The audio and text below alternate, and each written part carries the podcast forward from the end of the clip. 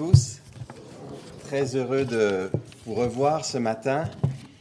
Et c'est toujours un, honneur d'apporter la parole dans une église autant attachée à l'écriture. Et je, mesure vraiment ce, privilège ce matin. Une autre raison pour, euh, laquelle je suis très content euh, d'ouvrir l'écriture avec vous, c'est que je me suis fait plaisir un peu. J'ai choisi un de mes textes préférés de l'Ancien Testament. Mais pas seulement parce qu'il est beau, c'est un texte euh, auquel j'ai besoin de revenir régulièrement, qui m'a fait beaucoup de bien à différents moments de ma vie chrétienne. Et donc j'espère que le Seigneur l'utilisera aussi parmi vous ce matin. L'un des plus grands besoins de l'être humain, c'est de se sentir protégé.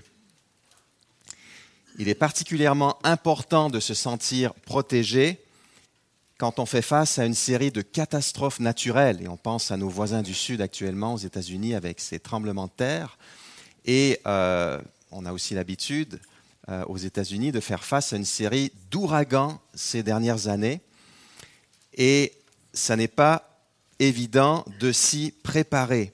Mais grâce au progrès dans le domaine de la météorologie, on sait que les ouragans existent avant qu'ils fassent leur apparition dans notre voisinage, et donc on peut d'une certaine manière faire des préparatifs, même si on ne peut pas éviter qu'ils fassent certains dommages à nos maisons. Et je me souviens, euh, en 2012, avec l'ouragan Sandy, euh, justement aux États-Unis, certains avaient mis des pancartes devant leur porte de maison où il y avait marqué Go away, Sandy.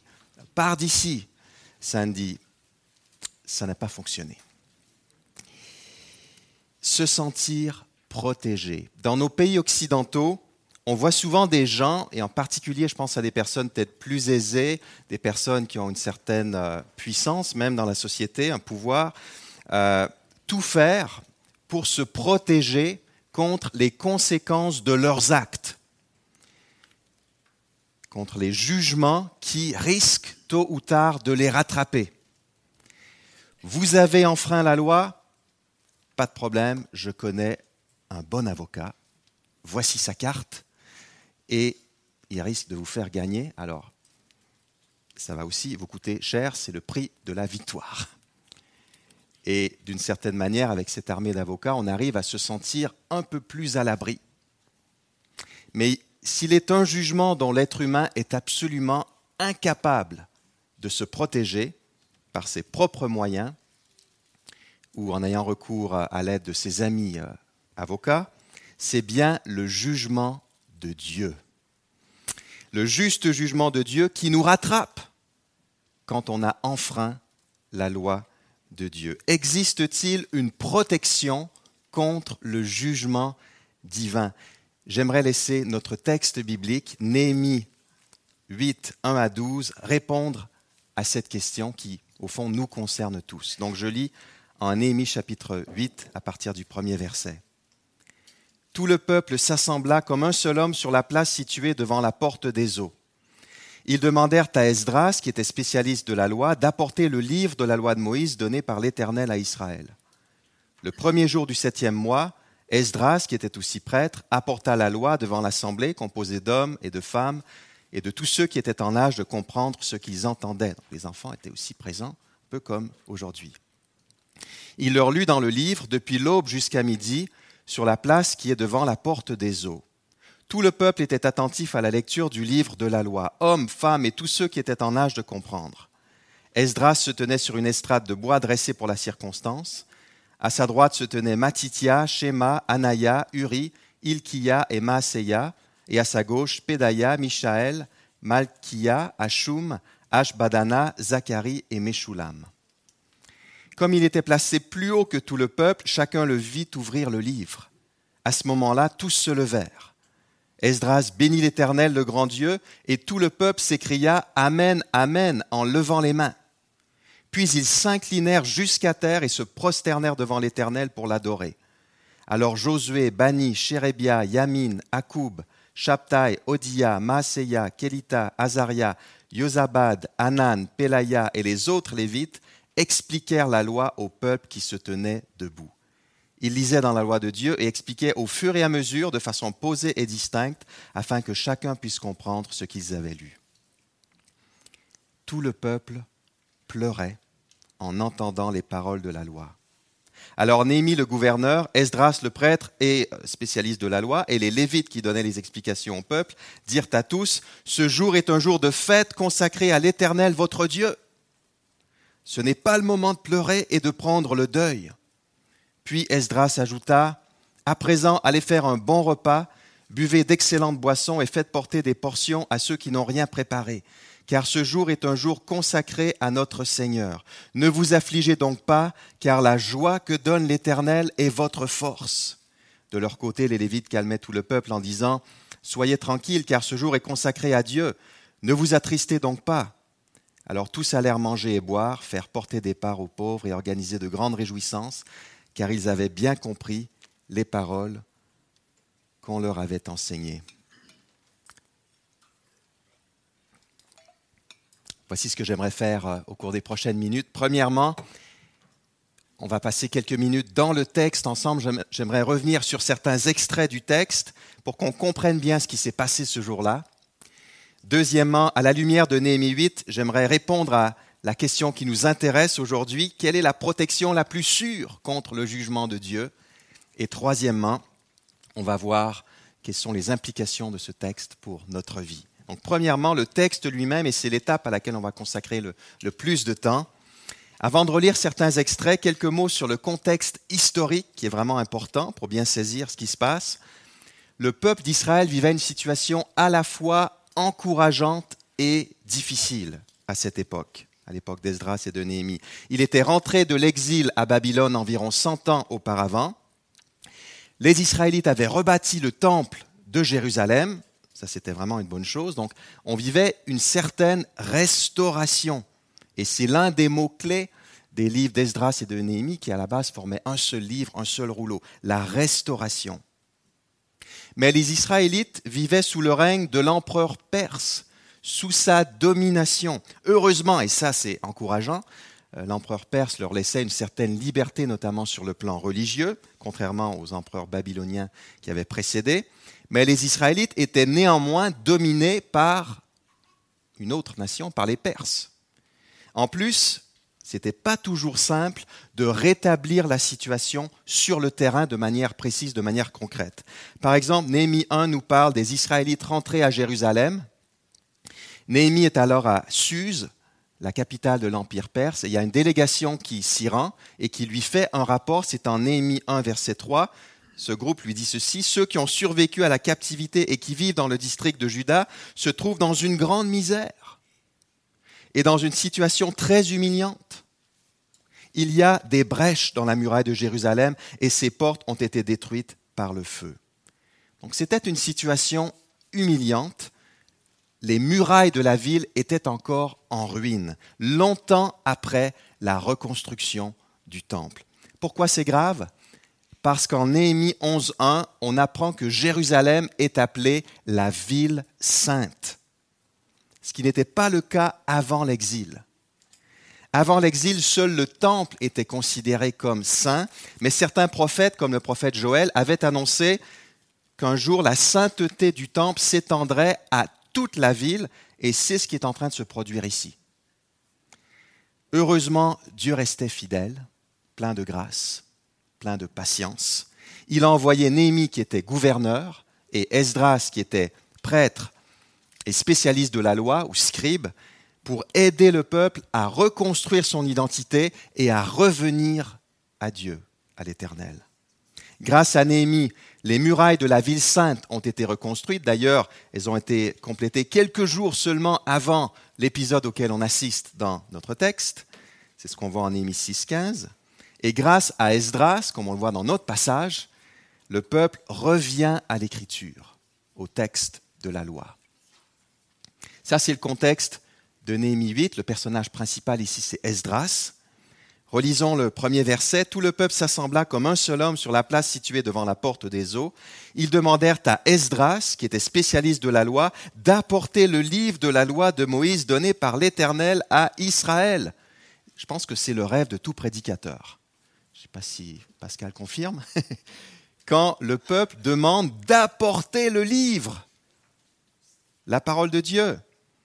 Donc, Esdras, c'est un, un, scribe, on peut dire, un genre de prédicateur, et il n'a pas besoin de convaincre qui que ce soit ici que ce serait une bonne idée de relire la loi. Le peuple sait qu'il en a vraiment besoin. Et on veut le livre, on a soif du livre. Le peuple veut entendre la lecture et l'enseignement de la loi.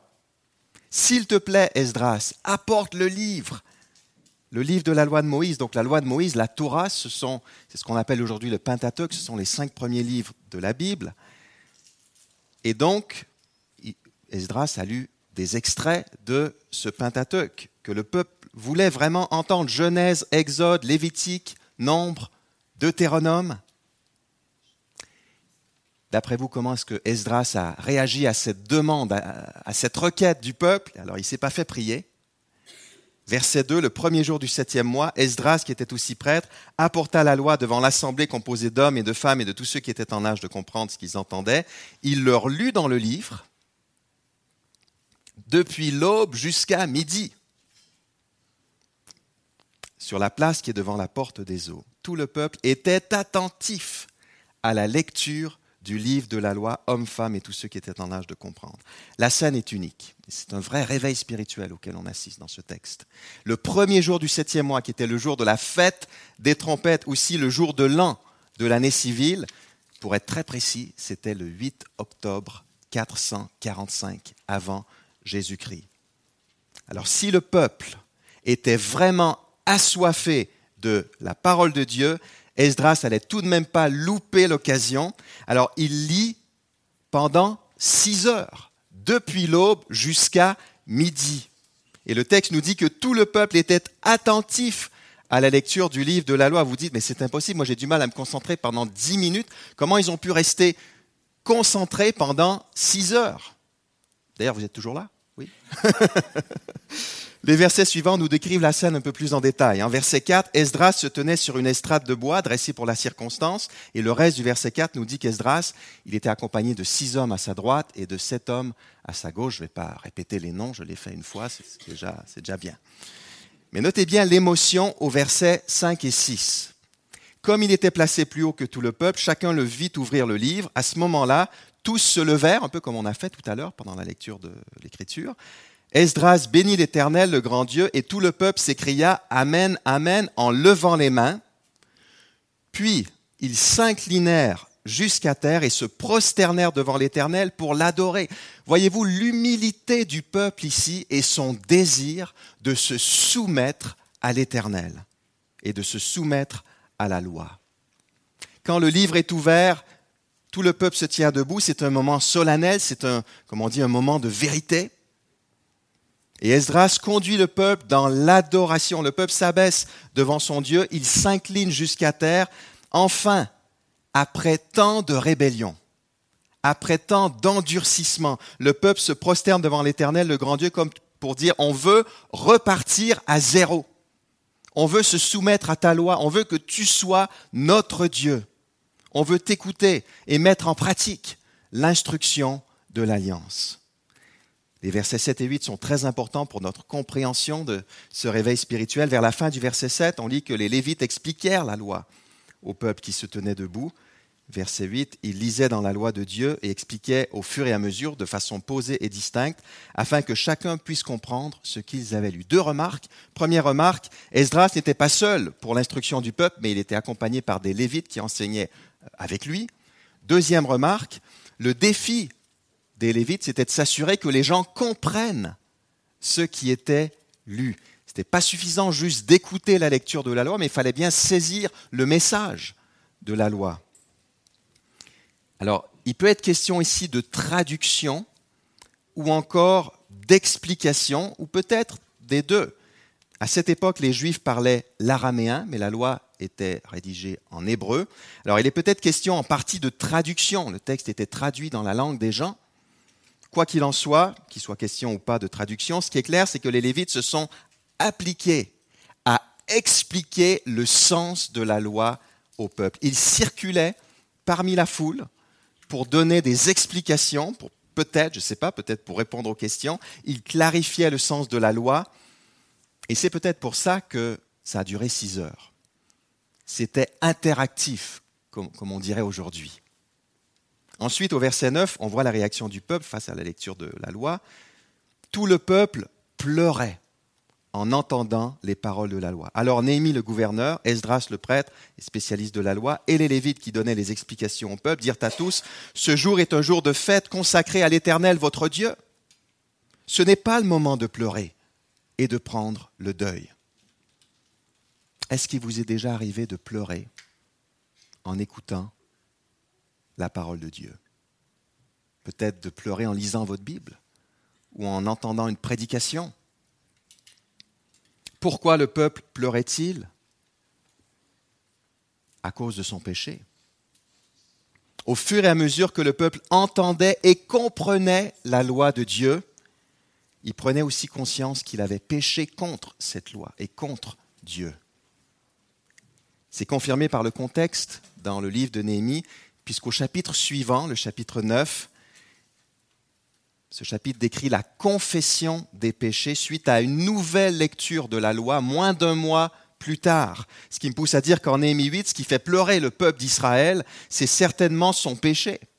Et aussi les conséquences tragiques de son endurcissement, l'exil qu'il a vécu. Et même après l'exil, même après le retour d'exil, même après cette restauration partielle en territoire de Juda, les Israélites étaient soumis aux Perses, même à Jérusalem, qui était la ville sainte.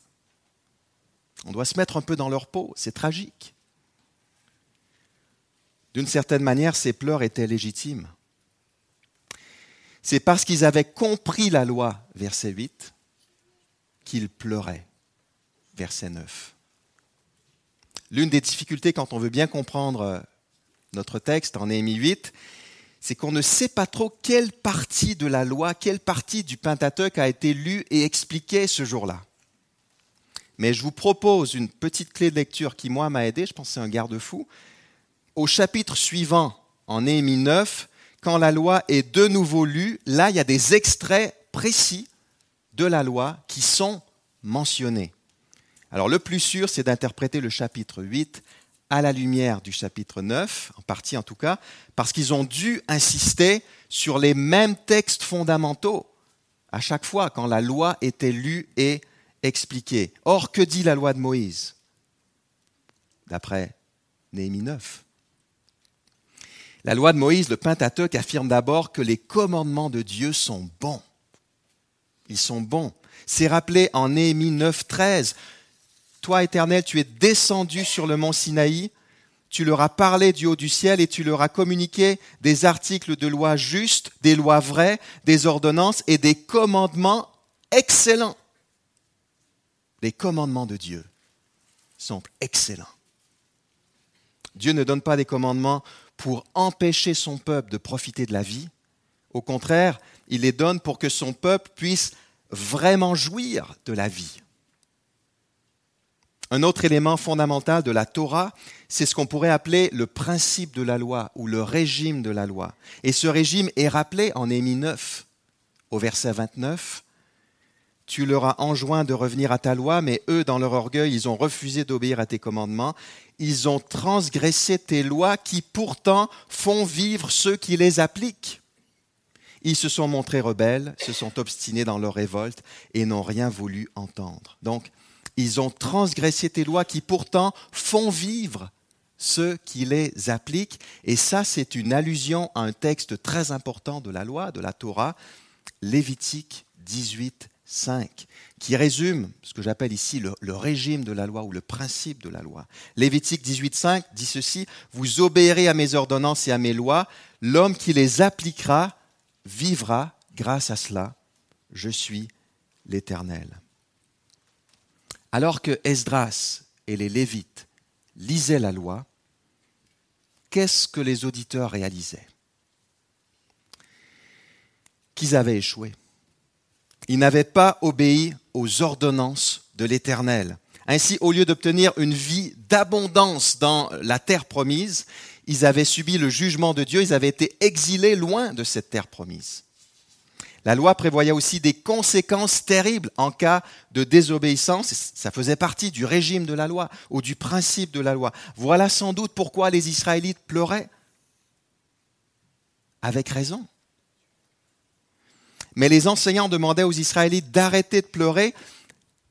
Après tout, c'était le grand jour de la fête des trompettes qui se voulait un jour de festivité, un jour de, de célébration, un jour saint consacré à l'Éternel. Et lors des jours saints, lors des fêtes qui sont décrites dans la loi, en Lévitique 23, on devait se rappeler la grâce de Dieu. Et tout ce que Dieu avait fait dans l'histoire pour délivrer son peuple. Verset 10 de notre texte en Néhémie 8, puis Esdras ajouta, à présent, Allez faire un bon repas, buvez d'excellentes boissons et faites porter des portions à ceux qui n'ont rien préparé, car ce jour est un jour consacré à notre Seigneur. Ne vous affligez donc pas, car la joie que donne l'Éternel est votre force. Alors j'ai des amis qui aiment beaucoup citer ce verset hors contexte, surtout la première partie du verset, allez faire un bon repas, buvez d'excellentes boissons. Pour les gens qui aiment les bons vins, ça fait un joli fond d'écran sur votre ordinateur. Et c'est vrai que c'est le verset clé du texte. Mais c'est surtout la fin du verset qui est, vraiment déterminante. Le milieu du verset est pas mal aussi, parce que Esdras tient à ce que tous puissent participer, même ceux qui étaient plus démunis ou peut-être qui n'avaient pas eu l'occasion de se préparer pour ce repas en commun. La loi encourageait le partage des biens matériels. Mais que dit la fin du verset 10 ne vous affligez donc pas, car la joie que donne l'Éternel est votre force. On y reviendra dans un instant. Le verset 11 répète ce qui a déjà été dit. De leur côté, les Lévites calmaient tout le peuple en disant Soyez tranquilles, car ce jour est consacré à Dieu. Ne vous attristez donc pas. Et le verset 12, le dernier verset de notre texte, décrit l'effet des paroles d'Esdras et des Lévites sur le peuple ce jour-là. Alors tous allèrent manger et boire, faire porter des parts aux pauvres et organiser de grandes réjouissances, car ils avaient bien compris, ils avaient bien compris les paroles qu'on leur avait enseignées. Les gens s'exécutent, ils font la fête en intégrant les plus démunis, ils se livrent à de grandes réjouissances. Pourquoi? Parce qu'ils ont compris les paroles qu'on leur a enseignées. Encore une fois, l'importance de bien comprendre la loi. On a vu tout à l'heure qu'ils avaient compris qu'ils étaient sous le régime de la loi qui dit obéis et tu vivras. Et ça, ça n'est pas une bonne nouvelle.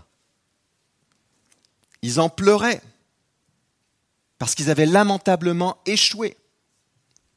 Mais les Lévites leur faisaient aussi comprendre autre chose dans la loi, dans le Pentateuque les jours de fête consacrés à l'Éternel, comme la fête des trompettes, c'était l'occasion de célébrer la grâce de Dieu manifestée à travers l'histoire. Et dans les livres de la loi, Genèse, Exode, Lévitique, Nombre, Deutéronome, il y a non seulement le principe de la loi, comme en Lévitique 18.5, mais il y a aussi des récits de la grâce de Dieu et des promesses de Dieu pleines de grâce. Autrement dit, à de nombreux endroits dans le Pentateuque, il est évident que Dieu choisit d'agir non pas selon le principe de la loi ou selon le régime de la loi, et Dieu serait en droit de punir le peuple quand il désobéit, mais très souvent, même dans les livres de la loi, Dieu choisit plutôt d'agir selon sa grâce. Et ça aussi, on le voit en Néhémie 9, le chapitre suivant. Trois exemples. Premier exemple, la double promesse à Abraham, promesse d'une descendance, promesse d'un pays. C'est dans la Genèse que ça se passe, mais c'est rappelé en Néhémie 9, les versets 7 et 8. Or, ces belles promesses ne dépendent pas de l'obéissance d'Abraham. Dieu les a faites par pure grâce. Et Dieu accomplit ses promesses parce qu'il est juste, d'après Néhémie 9, verset 8. Deuxième exemple, dans le livre de l'Exode, alors même que Dieu est en train de conclure l'alliance du Sinaï avec son peuple, les Israélites se sont fabriqués un veau en métal fondu. Et ils ont dit, c'est ce Dieu-là qui nous a fait sortir d'Égypte. Heureusement que Dieu n'a pas appliqué le régime de la loi ce jour-là. Parce que l'histoire d'Israël se serait arrêtée net. Il était en droit de le faire. Il aurait pu légitimement détruire son peuple qui venait de briser l'alliance que Dieu était en train de mettre en place. Mais Dieu a voulu montrer quoi? Il a voulu montrer qu'il est un Dieu qui pardonne. Là, je cite Néhémie 9, 17 et 18, qui fait référence à cet épisode de, du livre de l'Exode. Dieu est un Dieu qui pardonne, un Dieu compatissant, qui fait grâce, lent à se mettre en colère et d'une immense bonté. Ça, ça vient de la loi, ça vient de la Torah. Troisième exemple, le retour d'exil. Même dans la loi, en Deutéronome 30, Dieu avait prédit qu'il y aurait, oui, un jugement sous la forme d'un exil, mais aussi, par pure grâce, un jour, un retour d'exil, un rétablissement, une restauration. Et ça, c'est rappelé en Néhémie 9, les versets, pardon, en Néhémie 9, les versets 30 et 31. Dieu n'abandonne pas son peuple, même quand son peuple est désobéissant. Autrement dit, la Torah contient à la fois le régime de la loi qui fait pleurer et les rappels, des rappels de la grâce de Dieu qui mènent à la réjouissance. Les Lévites sont en train de dire, en ce jour de fête, concentrons-nous sur la grâce et sur la joie. Voilà pour le texte lui-même. Deuxièmement, ce sera beaucoup plus court, de retour à ma question de départ, quelle est la meilleure protection face au jugement divin? D'abord quelques remarques. Verset 10. Car la joie que donne l'Éternel est votre force. C'est le verset principal de ce texte. Car la joie que donne l'Éternel est votre force. Mais il s'agit ici d'une force défensive plutôt que d'une force offensive. La Bible de Jérusalem traduit forteresse. Dans d'autres passages, le même mot hébreu est parfois traduit refuge. Certains exégètes traduisent ici protection. La joie de l'Éternel est votre force dans le sens où elle est votre protection. Alors vous demandez peut-être, mais une protection contre quoi? À la lumière du contexte des livres d'Esdras et de Néhémie, je ne peux qu'être d'accord avec le professeur Williamson, spécialiste de ces livres, qui est professeur émérite à Oxford et qui a écrit ceci. Dans ce contexte, la protection est une protection contre les jugements que la loi proclame contre ses transgresseurs. C'est une protection contre les jugements de Dieu. Wow!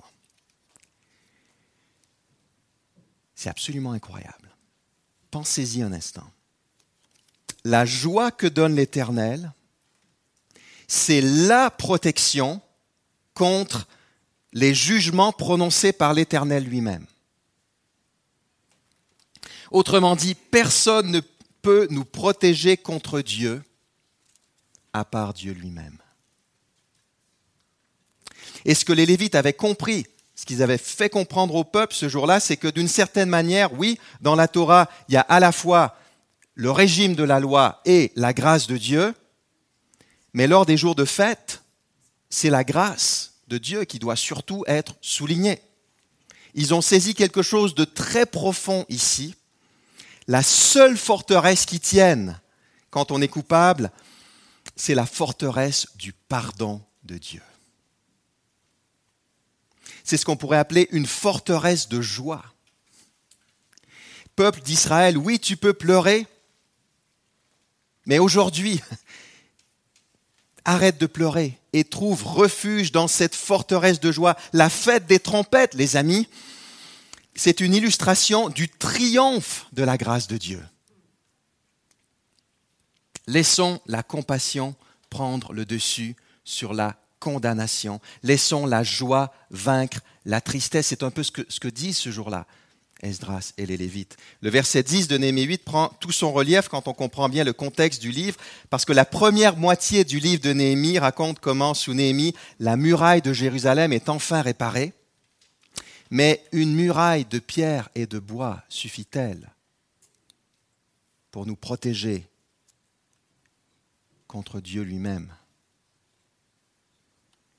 Non. La véritable force d'Israël, c'est la joie de l'Éternel.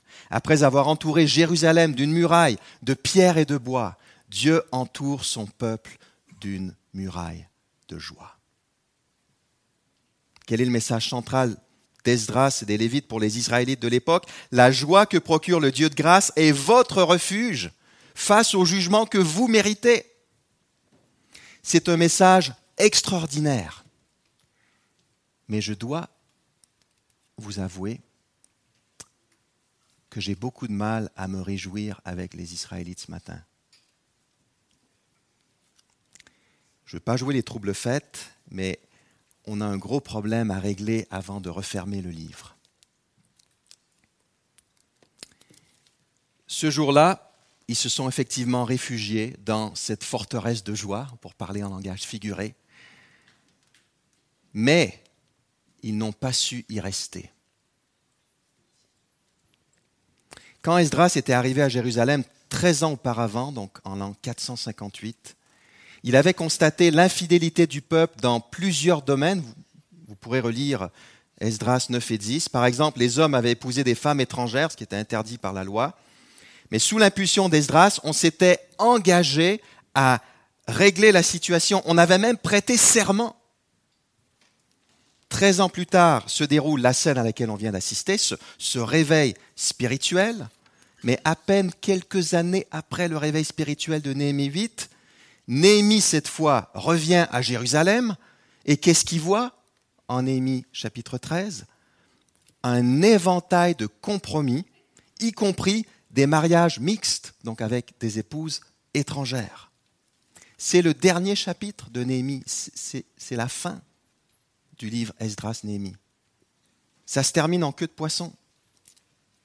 L'histoire humiliante d'Israël ne cesse de se répéter. Le peuple est pris dans une spirale descendante, dans une spirale infernale, littéralement. Il ne cesse d'attirer sur lui le jugement de Dieu. Pourquoi? Parce que même si Dieu est plein de grâce, ils vivent néanmoins sous le régime de la loi. Et le principe de la loi ne fonctionne pas, tout simplement obéissez et vous vivrez. OK?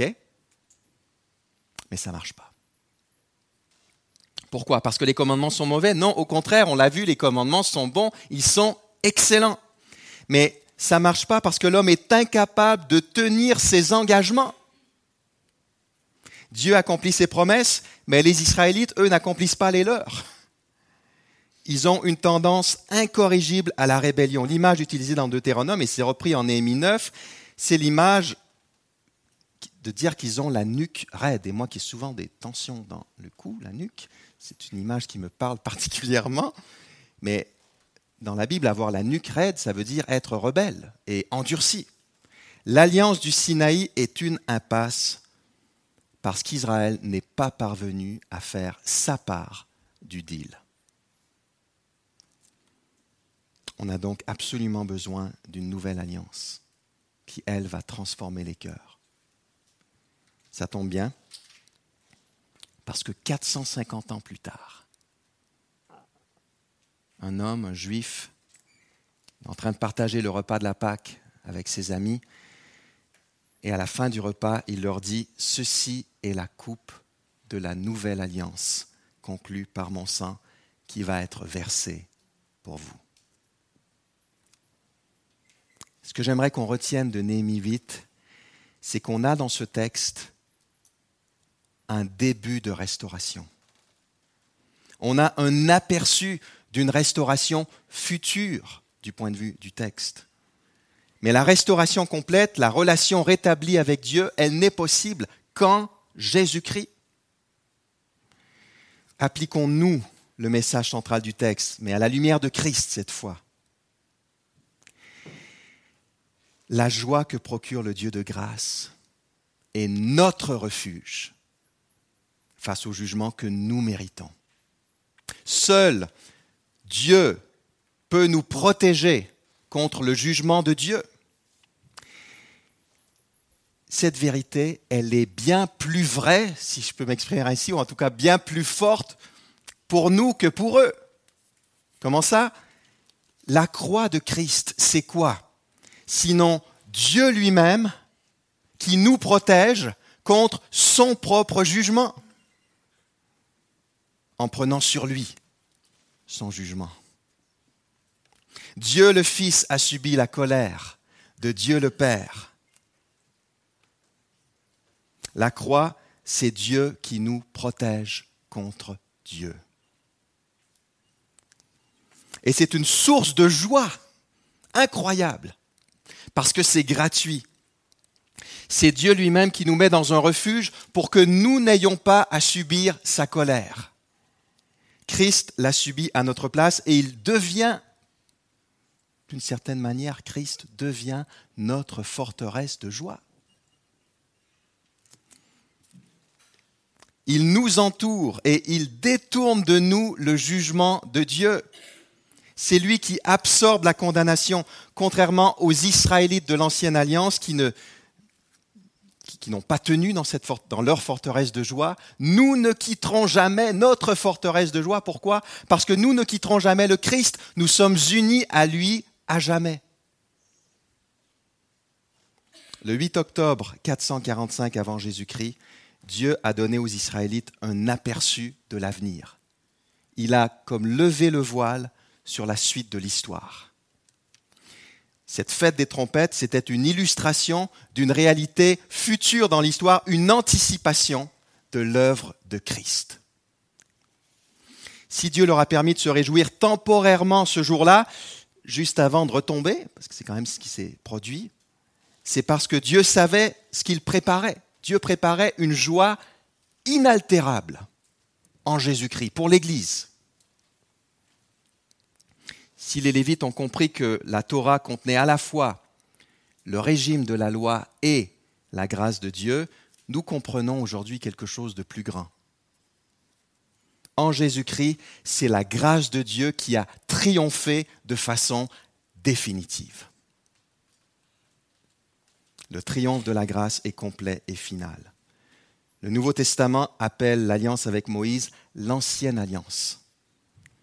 Et dans la nouvelle alliance, Dieu ne nous dit pas obéis et tu vivras, mais il nous dit crois au Seigneur Jésus et tu seras sauvé.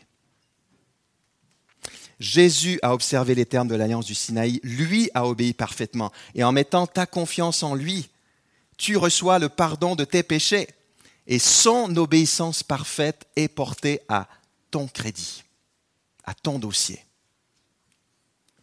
Et tu peux rester toute ta vie dans cette forteresse de joie parce que la grâce a vraiment triomphé une fois pour toutes. Tout est accompli, a dit Jésus sur la croix. Très rapidement, troisièmement, qu'est-ce que ce texte implique pour nous concrètement? Voici deux expériences qu'ont fait les Israélites ce jour-là, et ce sont deux expériences qu'on peut faire encore aujourd'hui, mais de manière beaucoup plus intense, parce que nous sommes en Jésus-Christ. Première expérience, ils ont lu l'Écriture, on l'a vu, avec une attitude de soumission. En Néhémie 8, les Israélites ont supplié Esdras d'apporter le livre de la loi. Quand Esdras a ouvert le livre, ils se sont mis debout. Ensuite, ils se sont prosternés pour adorer l'Éternel. Pendant la lecture de, la loi, ils étaient vraiment attentifs. Tout ça, ce sont des, des indicateurs d'une grande soumission à la parole de Dieu et au Dieu de la parole. Mais le problème, c'est que cette soumission a été temporaire et incomplète. Alors comment se manifeste notre soumission à Dieu quand nous lisons l'Écriture? Parfois, je pense qu'on va aussi pleurer. On va aussi pleurer. Parce qu'on continue de pécher et de désobéir à la parole de Dieu. Dans ces moments-là, Dieu nous invite à confesser nos péchés en nous rappelant qu'il est fidèle et juste pour nous les pardonner, d'après 1 Jean 1.9. Mais n'oublions pas que notre situation en tant qu'Église de Jésus-Christ, elle est très différente de celle des Israélites de l'époque d'Esdras. Nous ne sommes pas pris dans cette spirale infernale de la désobéissance comme il pouvait l'être. Nous vivons sous le régime de la grâce. Qu'est-ce que ça change? Hébreu chapitre 8 cite un texte de du prophète Jérémie pour comparer la nouvelle alliance à l'ancienne.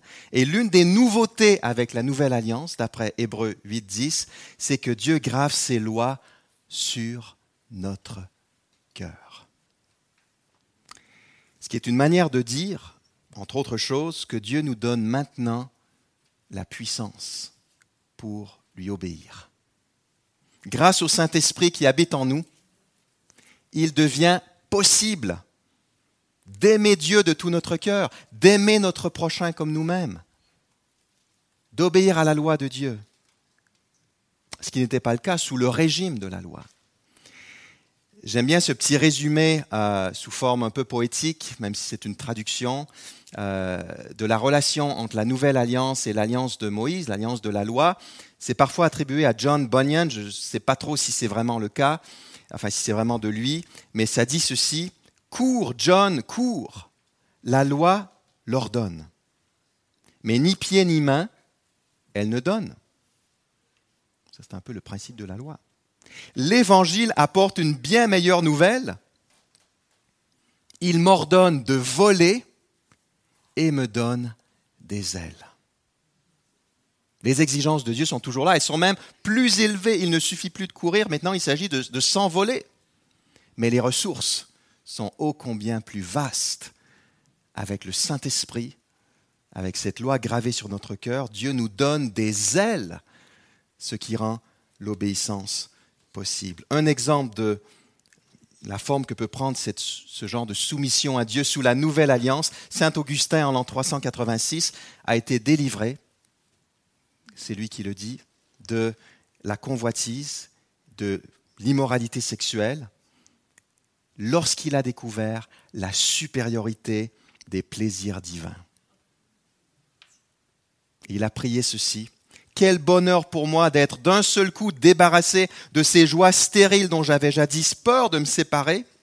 Tu les as éloignés de moi, toi, la vraie, la souveraine joie. Tu les as chassés pour prendre leur place, toi, le plus délicieux de tous les plaisirs. Voilà à quoi peut ressembler la soumission à la parole de Dieu et l'obéissance sous la nouvelle alliance. Deuxième expérience, pour terminer. Ils ont lu l'Écriture avec une attitude de célébration. Non seulement une attitude de soumission, mais aussi une attitude de célébration. En Némi 8, les Lévites ont pratiquement, vous en convenez, ils ont pratiquement obligé les gens à se réjouir. Ils leur ont mis de la pression pour qu'ils puissent accepter de faire la fête. Mais la fête a été de courte durée. Mais pour nous, les choses ont bien changé. La fête est perpétuelle parce que Hébreu 1, 1 et 2, qui a été lu tout à l'heure, nous dit qu'autrefois Dieu a parlé aux Israélites par les prophètes, comme par exemple Moïse, à travers qui la loi a été donnée, mais qu'en ces jours qui sont les derniers, Dieu nous a parlé par le Fils. Et donc quand on lit le Nouveau Testament, on y rencontre Christ. Et quand on lit l'Ancien Testament, on discerne l'annonce du Fils, la promesse du Fils. Autrement dit, les chrétiens lisent leur Bible à travers la lentille du triomphe de la grâce de Dieu en Jésus-Christ. Voilà ce qu'il faut comprendre pour pouvoir se délecter de la parole de Dieu et de la loi. Grâce à Jésus, nous, nous comprenons la loi mieux que jamais. Nous comprenons que la loi annonce Christ et que Christ est venu accomplir la loi. Si vous avez lu la biographie de George Muller, qui a fondé un orphelinat en Angleterre euh, au XIXe siècle, vous savez qu'il a fait face, à travers sa vie, à travers son ministère, à toutes sortes de difficultés, à toutes sortes d'épreuves euh, invraisemblables. Dans son journal personnel, il explique que dit ce qui lui a permis de, persévérer à travers toutes ces difficultés. À chaque matin, il méditait l'écriture jusqu'à ce qu'il soit, et là je le cite, Heureux en Christ, mon Sauveur. Fin de citation. Alors on sait qu'il faut lire la Bible, c'est important de lire l'Écriture. Mais là, il y a quand même quelque chose, il y a un objectif à rechercher intentionnellement. Voici ce qu'il écrit. Je supplie mes frères en Christ de bien vouloir essayer la, méditation de la parole. C'est par elle, avec la bénédiction de Dieu, que j'ai reçu les secours et la force nécessaire pour traverser en paix de très douloureuses épreuves qui ont dépassé tout ce que j'avais connu jusque-là. Voilà 40 ans que je procède ainsi. Donc il a éprouvé cette méthode. C'est donc en toute connaissance de cause et dans la crainte du Seigneur que je recommande cette méditation matinale de la parole. Quelle différence lorsque l'âme s'est rafraîchie et rassasiée, lorsqu'elle a été rendue joyeuse dès le matin. Alors elle n'est pas faible pour le service et elle est prête pour la rencontre des épreuves et des tentations quotidiennes. Lisons la Bible régulièrement, seul et en Église, jusqu'à ce que nous soyons heureux en Christ, notre Sauveur. Chaque fois que nous ouvrons la Bible, célébrons la victoire du Christ et le triomphe de la grâce de Dieu. La joie de la grâce est notre refuge face à quoi? Face au jugement que nous méritons. Et Jésus-Christ lui-même est notre forteresse de joie. Prions. Seigneur, quand on regarde avec euh, un brin d'honnêteté notre vie, notre parcours à chacun, à chacune, on ne peut que constater une série d'échecs. Déjà, on n'arrive pas à vivre à la hauteur de nos propres standards, de nos propres objectifs. Mais quand on compare notre vie à tes standards, alors là, c'est carrément déprimant, décourageant. Et nous pleurons. Mais Seigneur, nous voulons te louer ce matin pour le triomphe de ta grâce en Jésus-Christ. Merci de ce que ta joie est notre force, notre protection, notre forteresse face au jugement que nous méritons. Puissions-nous vivre dans le bienfait, dans la joie de l'Évangile, au nom de Christ. Amen.